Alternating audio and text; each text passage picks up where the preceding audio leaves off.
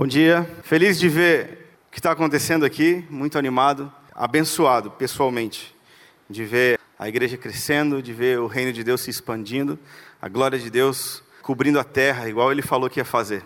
Bom, lá em Vitória, como o pastor Davi falou, sou pastor de uma comunidade chamada Base, e lá nós fizemos da oração a nossa prioridade, da nossa atividade principal. Tudo gira em torno da sala de oração, tudo gira em torno de encontrar com Deus. Tanto é que o, um dos principais pré-requisitos para que alguém faça alguma coisa na igreja é ele tem que orar o mesmo tanto que ele trabalha. Sabe por quê? Porque muitas vezes a gente se desgasta fazendo coisas para Deus porque a gente não gasta tempo com Deus. E eu prefiro pessoas que fazem menos, mas que gastam mais tempo na presença. Porque nós não estamos numa gincana de quem faz mais. Nós estamos atrás de conhecer o coração de um homem. Nós estamos numa jornada de conhecer, de crescer no conhecimento de Deus.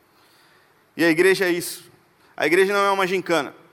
A igreja é a respeito daquele que está sentado no trono com os nossos olhos colocados nele fixamente todos os dias. Bom, então a gente tem construído a sala de oração, e a sala de oração ela, ela funciona todos os dias, de segunda a sexta, das seis às nove da noite, e a gente tem três turnos diferentes. Um turno devocional, onde a gente simplesmente faz as nossas orações de petição, a gente ora a nossa lista, a gente estuda alguma coisa, a gente lê algum livro, a gente simplesmente senta na presença de Deus para ter o nosso tempo devocional. O nosso segundo turno é um turno de adoração com a palavra. O que, que é um turno de adoração com a palavra? Você abre a Bíblia e você canta ela.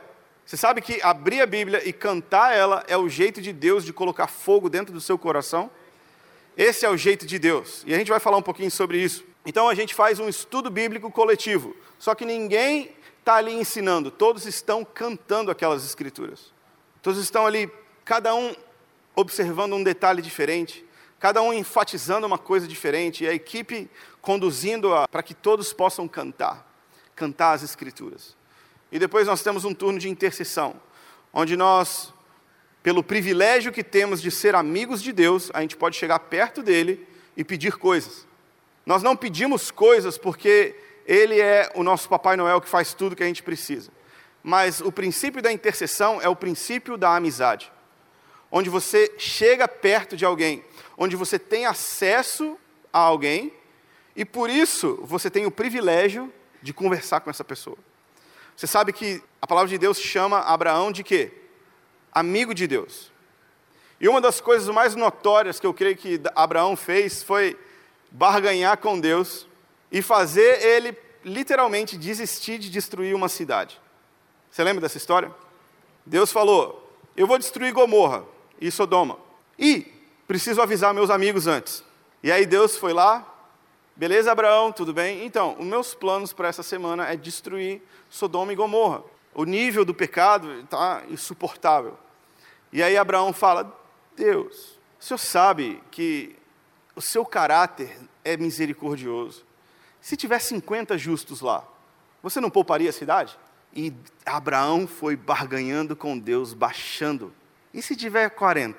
E se tiver 30? E se tiver 10? E se tiver um? Sabe o que isso se chama? Amizade. Acesso ao coração de uma pessoa. Saber o que ele realmente quer dizer quando ele fala o que ele diz.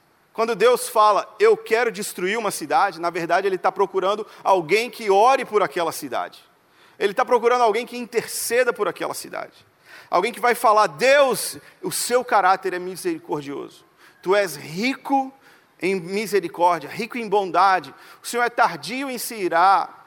A sua ira, ela dura um momento, mas a sua alegria, ela é contagiante. E Ele está procurando amigos, pessoas que vão se colocar no lugar de oração, não como pedintes, não como mendigos, não falando assim, Deus, faz isso para mim, faz isso para mim, faz isso para mim e tchau.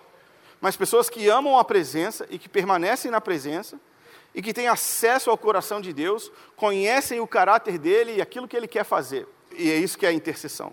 Intercessão não é a gente saber o nome de todos os demônios, é a gente saber aquilo que está no coração de Deus através da palavra.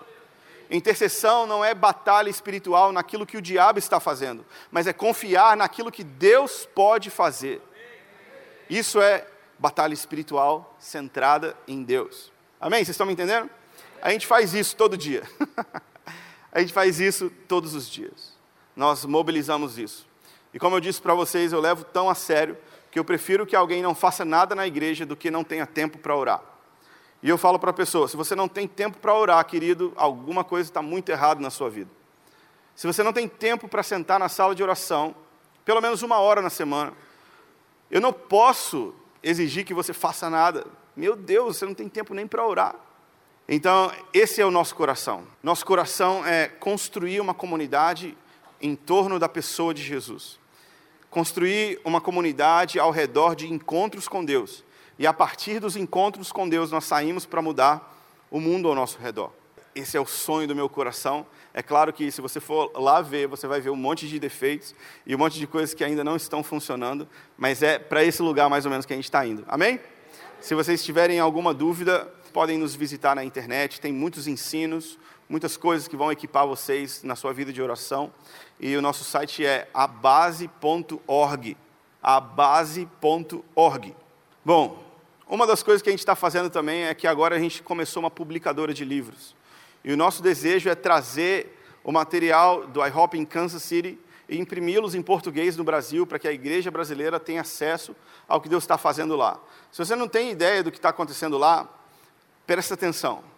Eles começaram uma reunião de oração no dia 19 de setembro de 1999 e essa reunião de oração não acabou até hoje.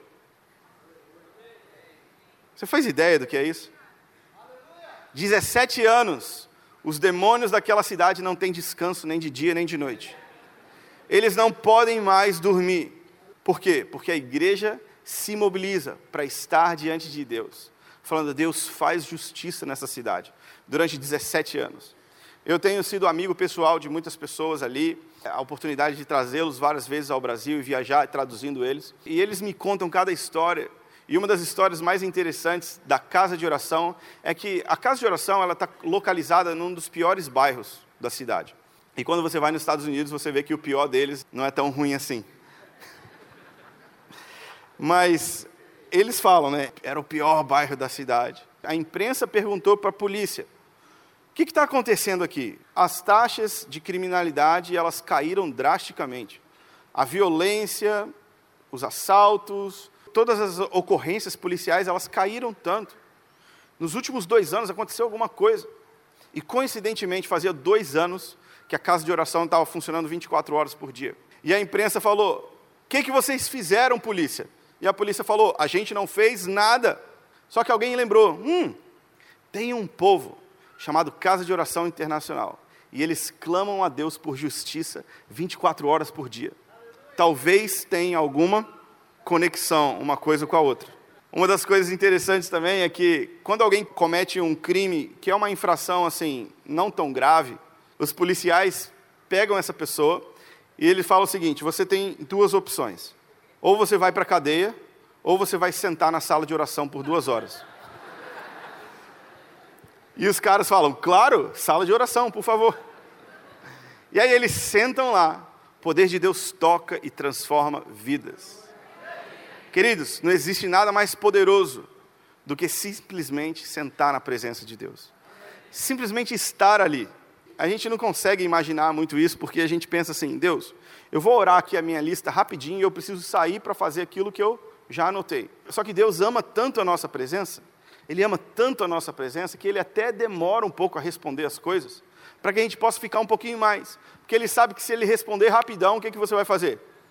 Sumir. E só vai aparecer quando tiver outro problema.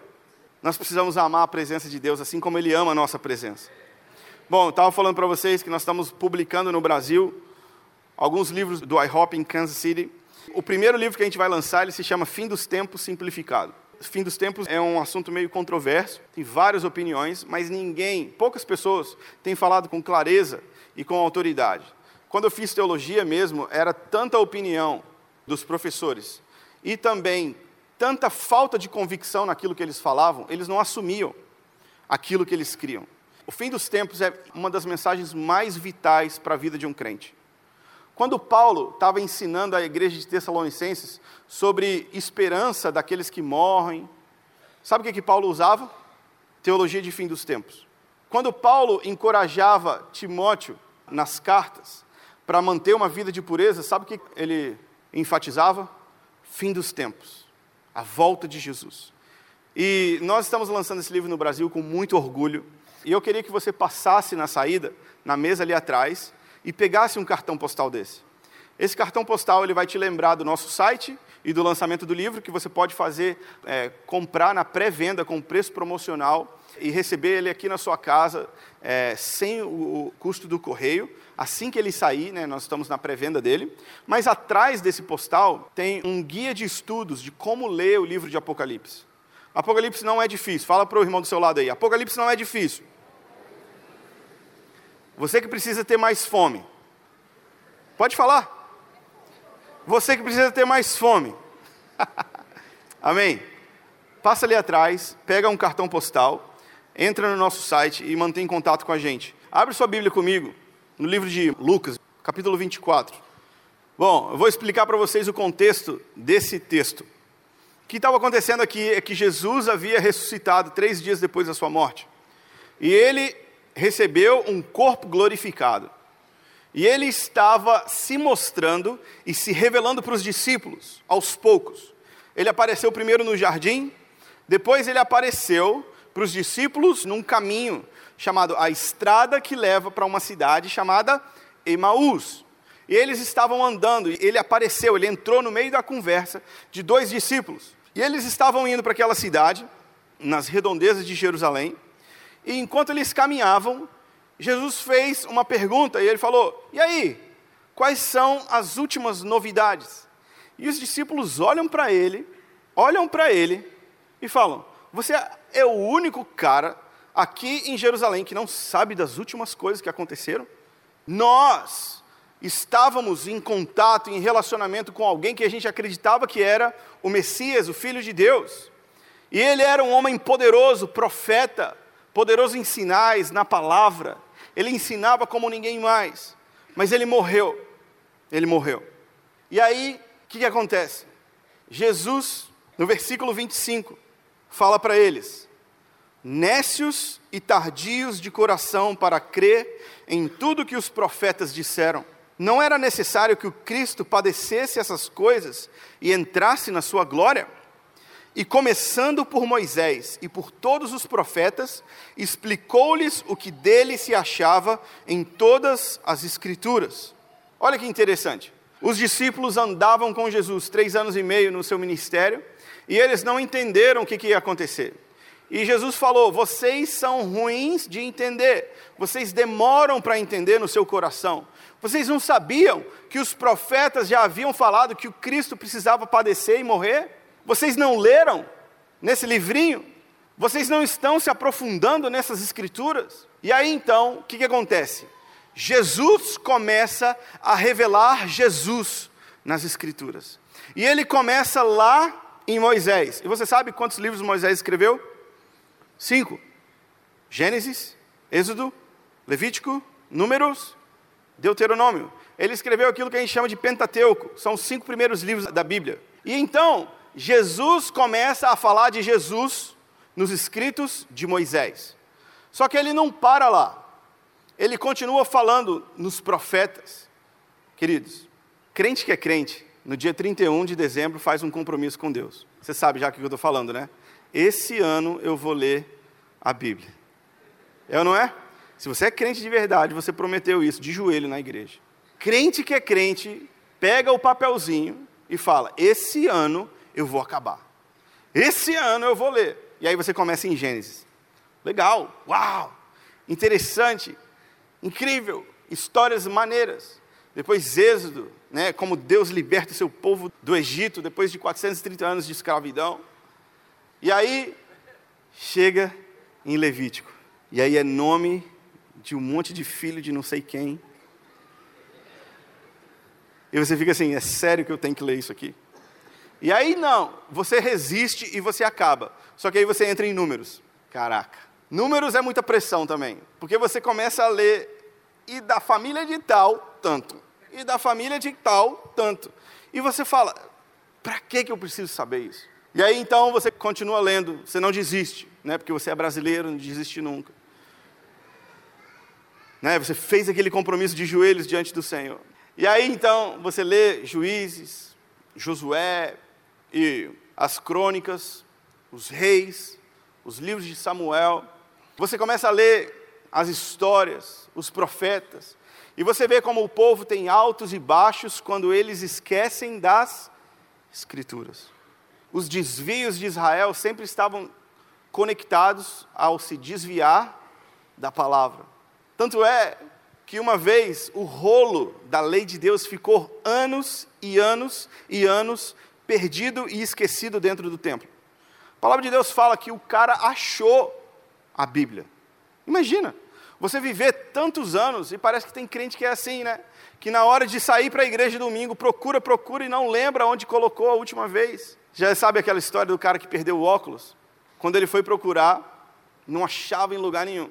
E passa mês, entra mês, comprou um óculos novo. De repente abre a Bíblia e lá está o óculos. Misericórdia. Bom, o que eu quero dizer para vocês é o seguinte: a Bíblia, ela é o meio de Deus de revelar Deus. E algo acontece nos nossos corações quando Deus revela Deus através das Escrituras. Porque a própria Bíblia é Jesus, o Verbo que se fez carne e habitou entre nós, cheio de graça e de bondade. E ele era a luz do mundo, mas os homens não o reconheceram. Queridos, algo acontece nos nossos corações quando Jesus fala de Jesus para nós. Sabe o que a gente precisa? A gente precisa sentar na presença de Jesus e perguntar para Jesus quem ele é e como ele é. E eu estou falando de realmente esperar que dessas letrinhas pule um homem. Você sabe que atrás dessas folhas Existe um homem esperando para ser descoberto. Ele não está distante, ele está apenas esperando aqueles que têm fome e que têm sede, aqueles que batem até ser aberto, aqueles que procuram até encontrar e aqueles que confiam que Ele tem interesse de se revelar para nós. Queridos, algo poderoso acontece quando nós nos aproximamos das Escrituras para encontrar Jesus. As Escrituras não é um livrinho de sorte que você abre aleatoriamente, mas ele é um livro. E um livro você lê do começo ao fim, várias vezes, quantas vezes você quiser, conforme o seu interesse. A Bíblia, ela não é não é para a gente ler aleatoriamente, mas ela é feita para nos revelar a beleza e a glória de Jesus. E quando nós nos aproximamos das Escrituras, na presença de Deus, e a gente pede, Jesus, me revela Deus nas Escrituras. Quando nós abrimos a nossa Bíblia na sala de oração, quando nós abrimos a nossa Bíblia e falamos, Espírito Santo, abre os olhos do meu entendimento, ilumina o meu interior, fortalece o meu homem interior, através da tua palavra. Queridos, algo acontece, algo acontece. Sabe o que, que acontece? Versículo 32 do mesmo capítulo. Disseram um para o outro: Não ardia em nossos corações quando pelo caminho nos falava e quando nos abria as Escrituras? Eles tiveram uma conversa com Jesus. E o detalhe interessante é que eles não reconheceram Jesus com seu corpo glorificado. Interessante de se notar. Mas enfim, Jesus estava falando dele mesmo nas Escrituras. Esses textos que a gente acha difícil, esses textos que a gente acha complicado, Jesus estava revelando Ele mesmo. Sabe qual foi a reação? A reação natural de Deus revelar Deus para você através das Escrituras é ter um coração em chamas. Queridos, nós não sabemos, mas o que nós queremos, na verdade, é um coração em chamas. E a gente busca isso em várias outras coisas a gente busca isso nas nossas afinidades, mas nós queremos, o que nós queremos é nos sentir vivos. Nós queremos nos sentir vibrantes, nós queremos encontrar sentido na vida, nas coisas que a gente faz. A maneira de Deus de trazer vida para o seu coração é através de Deus revelar Deus nas Escrituras.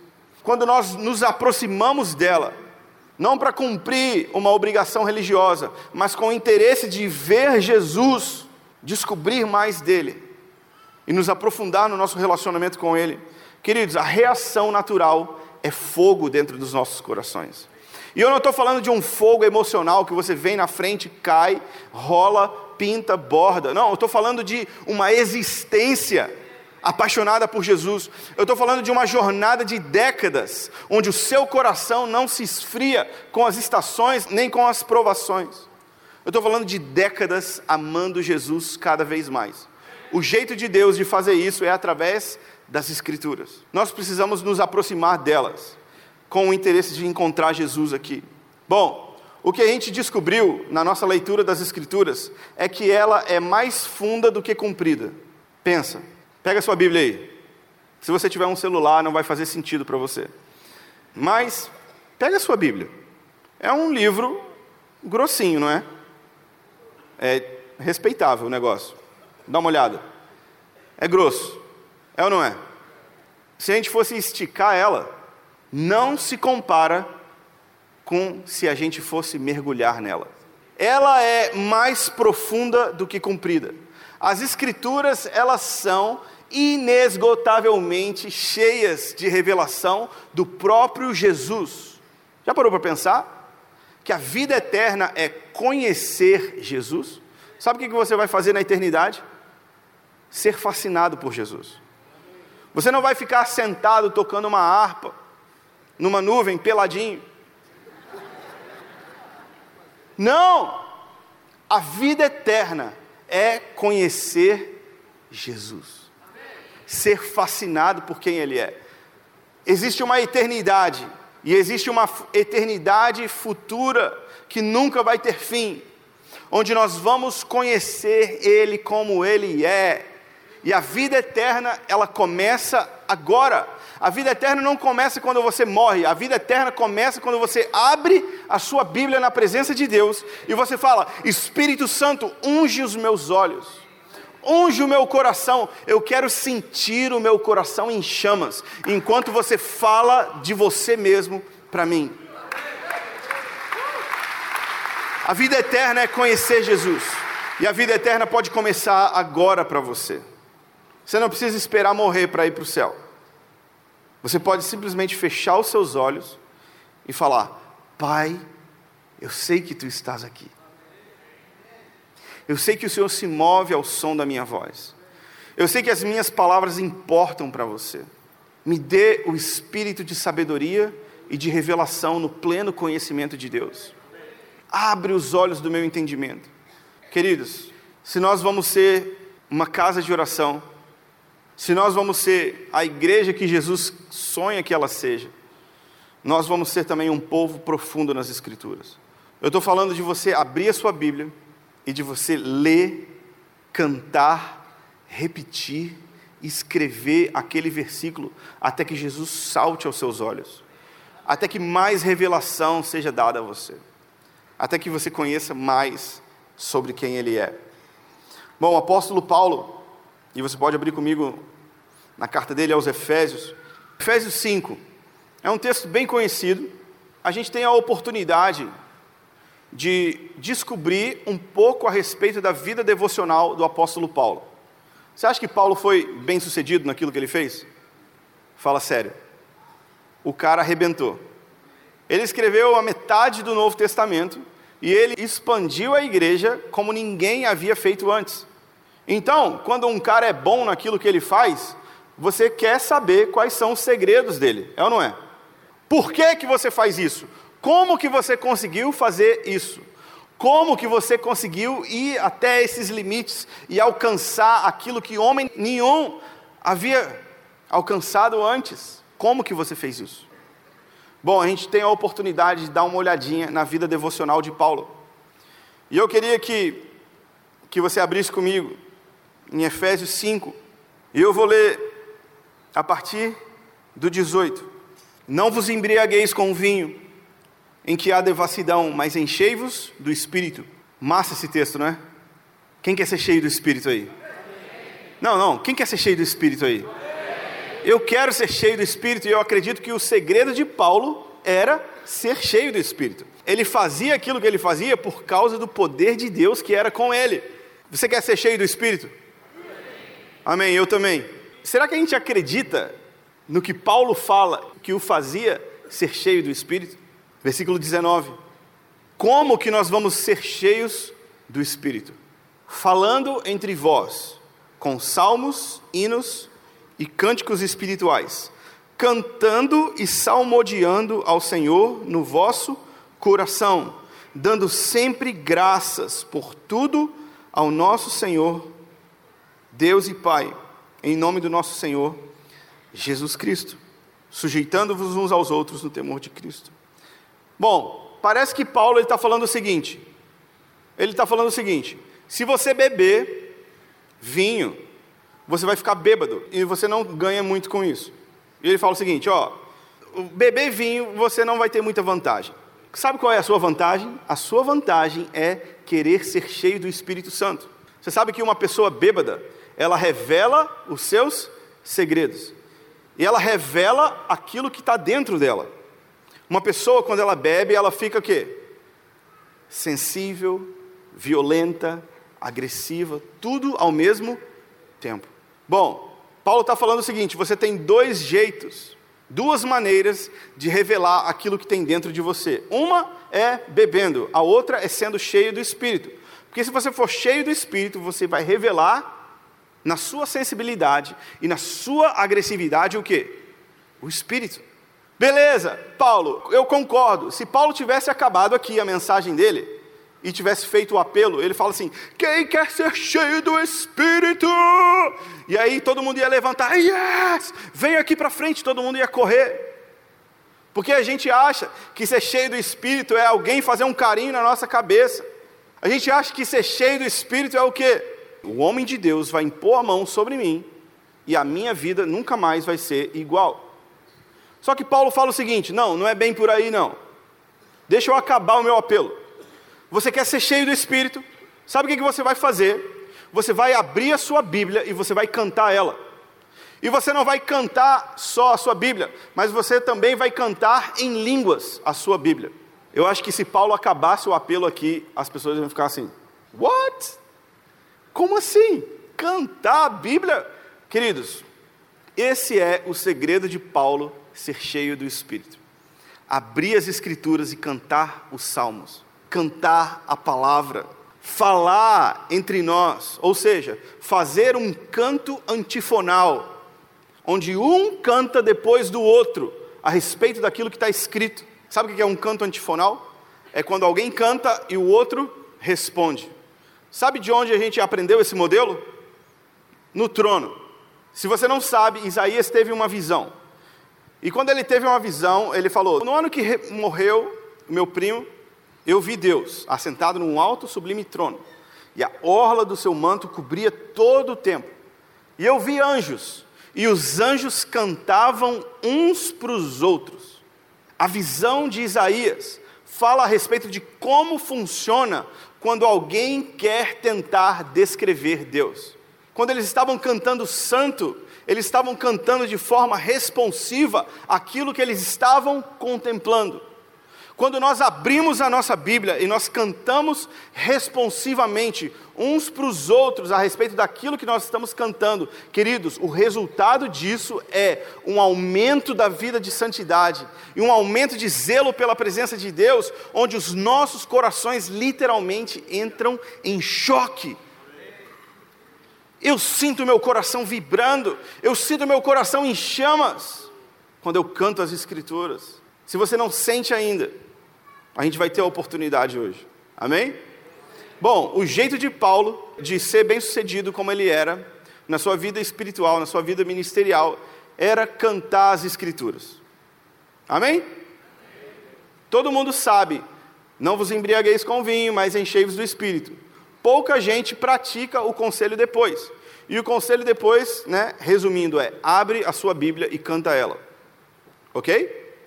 o principal benefício para mim de cantar as Escrituras é porque nós falamos para Deus aquilo que Ele já falou para nós. Ou seja, as nossas orações vão ser atendidas. Porque quando você ora a sua vontade, ela pode ou não ser a vontade de Deus. Mas quando você ora para Deus, ou quando você canta para Deus, aquilo que Ele já falou para você, querido, você tem 100% de garantia de acerto e de aproveitamento. Você quer ter uma vida vitoriosa? Ora as Escrituras. Você quer ter uma vida de oração que tem fruto? Para de pedir o que você quer e pede o que Deus quer. Ora as Escrituras, ora a palavra. Esse é o caminho de ser bem-sucedido na sua vida de oração. Muitas vezes a gente não vê resultado. Por quê? Porque a gente está orando um monte de coisa que não tem nada a ver. Deus, sei lá, ele tem um, um decodificador, faz sentido de alguma maneira para ele. Ele, que bonitinho, que legal. Eu amo quando os meus filhos estão aqui, mesmo quando eles só falam blá, blá, blá, blá, blá. Mas, querido, há poder quando você abre as Escrituras e fala ela de volta para Deus. Amém? Ok. Quando Deus revela Deus, acontece um incêndio nos nossos corações. Abre comigo, Colossenses 3, versículo 16. Habite ricamente em vocês a palavra de Cristo. Ensinem e aconselhem-se uns aos outros com toda a sabedoria e cantem salmos, hinos e cânticos espirituais com gratidão a Deus em seu coração. Bom, o segredo de Paulo de ser cheio do Espírito Santo é o que? Cantar as Escrituras. O segredo de Paulo de ser cheio da palavra é o que? É o mesmo: cantar as Escrituras. É sério, é um privilégio a gente poder ver um pouco da vida devocional do apóstolo mais bem sucedido da história. É um privilégio, e o segredo é mais simples do que você pensava ele sempre esteve na sua mão esse tempo inteiro. E você usava errado. Olha que legal. O jeito de ter um coração em chamas é cantar as Escrituras. O jeito de a palavra habitar ricamente em nós é cantar as Escrituras. Sabe como que nós vamos ser pessoas de uma mente transformada, pensando as coisas de Deus do jeito de Deus? Quando nós abrirmos as Escrituras e cantarmos ela de volta para Deus. Não é porque Deus não sabe, é porque a gente não sabe. Não é porque Deus gosta que a gente repete, é porque repetir faz com que a gente se alinhe com aquilo que Deus já falou. E ele fala: vocês vão cantar os salmos. Os salmos é, obviamente, a porção mais musical das Escrituras. São literalmente canções. E ele fala: vocês vão cantar hinos. Ou seja, tudo bem a gente cantar algumas músicas conhecidas, mas a gente precisa cantar também a Bíblia. Mas a gente não vai parar aí também não. Vocês também vão cantar em línguas, cantando cânticos espirituais. Cantar cânticos espirituais significa literalmente abrir a sua boca e cantar em línguas. Bom, esse é o jeito bíblico de colocar fogo dentro do seu coração. Você pode tentar ler livro, você pode tentar fazer um seminário, você pode vir na frente todo o apelo, mas o jeito de Deus de incendiar o seu coração é através das escrituras sendo abertas e você cantando elas. Amém? Você ainda quer ser cheio do Espírito? Você quer ter a palavra abundando ricamente dentro de você? Querido, isso é tudo que nós queremos. Talvez a gente não saiba que é isso que a gente quer. Mas é, isso é o que a gente mais precisa. Abrir as Escrituras, sentir a presença de Deus. Quando a gente abre a Bíblia e ainda lágrimas rolam na nossa face. Queridos, quantas vezes a gente passa insensível diante desse livro, porque a gente não leva ele, ou a gente não considera ele em todo o valor que ele tem. Mas ele é uma pessoa esperando para ser descoberta. Um grande homem de Deus uma vez falou o seguinte: eu não leio a Bíblia. A Bíblia me lê. Toda vez que você abre essas escrituras, existe um homem atrás dessas letras, e os seus olhos são como chamas de fogo. E quando você permite que ele olhe para dentro do seu coração, querido, o fogo que está no coração dele passa pelos olhos dele e consome o seu. enche o seu coração de sentido, enche o seu coração de realização. Esse é o jeito de Deus. Esse é o jeito de Deus de nós sermos realmente avivados. Avivado não é o quão alto você pula ou quão alto você canta. Avivado não é liberdade para a gente poder bater palma. Avivado é ter literalmente fogo no seu coração através das escrituras de Deus. Isso é avivamento. É quando a Bíblia habita ricamente em nós. É quando Jesus é a nossa paixão e a nossa obsessão. Amém? E eu queria te convidar a fazer um exercício. Nós vamos fazer um exercício hoje. Eu quero que você abra a sua Bíblia no seu versículo favorito. E se você não tem ainda um versículo favorito, é uma ótima hora para você arrumar um. E se você não tem um versículo favorito, você pode perguntar para a pessoa do seu lado: Ei, me empresta seu versículo favorito, por favor. Eu queria que você abrisse, abrisse a Bíblia no seu versículo favorito. Esse é o jeito de Deus de colocar fogo nos nossos corações. Esse é o jeito de Deus. Pode levar um pouco mais de tempo, mas é muito mais sólido e permanente. Talvez você não vai sentir nas primeiras vezes, mas querido, ao longo dos anos, o seu coração, ele vai se tornar muito mais macio na presença de Deus. É igual o princípio do raio-x. Você sabe o princípio do raio-x? Você vai lá e o cara tira uma xerox de você. Ele tá lá todo dia. Na hora da xerox, o que, que ele faz? Ele se esconde por causa da exposição à radioatividade. Você vê a radioatividade? Você sente a radioatividade? Mas se você se expor a ela todos os dias, durante um período, aquilo vai causar uma transformação no seu corpo, literalmente. É a mesma coisa com a presença de Deus. Você senta na sala de oração e você fala: Isso não faz sentido para mim. Não precisa fazer sentido para você. Você precisa sentar lá. Senta lá. Senta lá. Com o tempo, a radioatividade da presença de Deus vai começar a transformar a sua vida. E de repente você não vai ser a mesma pessoa. E quando você falar o nome de Jesus, isso vai ser suficiente para que os seus olhos sejam molhados. O seu coração ferve simplesmente de abrir a Bíblia e falar: Deus, Deus, eu amo, eu amo o lugar da tua presença, eu amo o lugar da tua habitação. Se eu pudesse, eu fazia a minha casa aqui também. Eu amo estar contigo. Eu amo a tua presença. Queridos, isso leva tempo. Isso leva tempo. Eu não estou falando que você vai sair hoje daqui a pessoa mais incendiada, mas eu estou te falando, se você fizer isso durante anos, você vai sim ser transformado pelo Espírito, pela presença de Deus. Não adianta ser imediatista. Não adianta ser imediatista. A nossa parte é ser fiel. E Ele também é fiel para fazer aquilo que Ele promete. Amém? Você abriu sua Bíblia aí no seu versículo favorito? Quem abriu já a sua Bíblia no versículo favorito, queria te convidar a ficar em pé. Se você não achou, você também pode fingir que achou e ficar em pé. Vamos no bolo, né? Vai que pega assim. O que, que nós vamos fazer? Nós vamos cantar para Deus esse versículo. Nós vamos lê-lo e nós vamos colocar melodia nele. E cantar tem um segredo. Presta atenção aqui. Cantar tem um segredo. Se você canta mal, canta alto. Sério. Ninguém está nem aí para como que você canta. Deus está interessado no louvor que sai dos seus lábios. Não importa, ah, mas eu não sou cantor, eu não sei. Querido, todo mundo sabe cantar. Deus vê você naquele chuveiro. Amém? Deus vê você. Deus vê. E Ele quer que você cante para Ele de volta a palavra dele. Será que a gente pode fazer esse exercício hoje? Abriu sua Bíblia, feche seus olhos. Nós vamos convidar a presença de Deus para ungir os nossos corações. Espírito Santo, vem com o óleo da tua presença e amacia os nossos corações.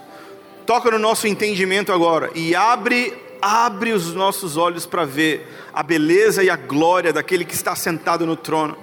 Nós queremos contemplar Jesus nas Escrituras. Espírito Santo, nós te convidamos, venha ser o nosso guia nos mistérios de Deus, venha ser aquele que nos conduz às profundezas do coração do Pai.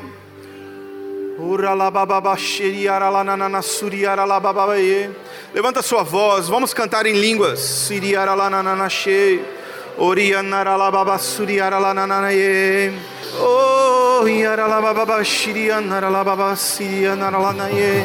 Eu amo a tua presença, eu amo a tua presença.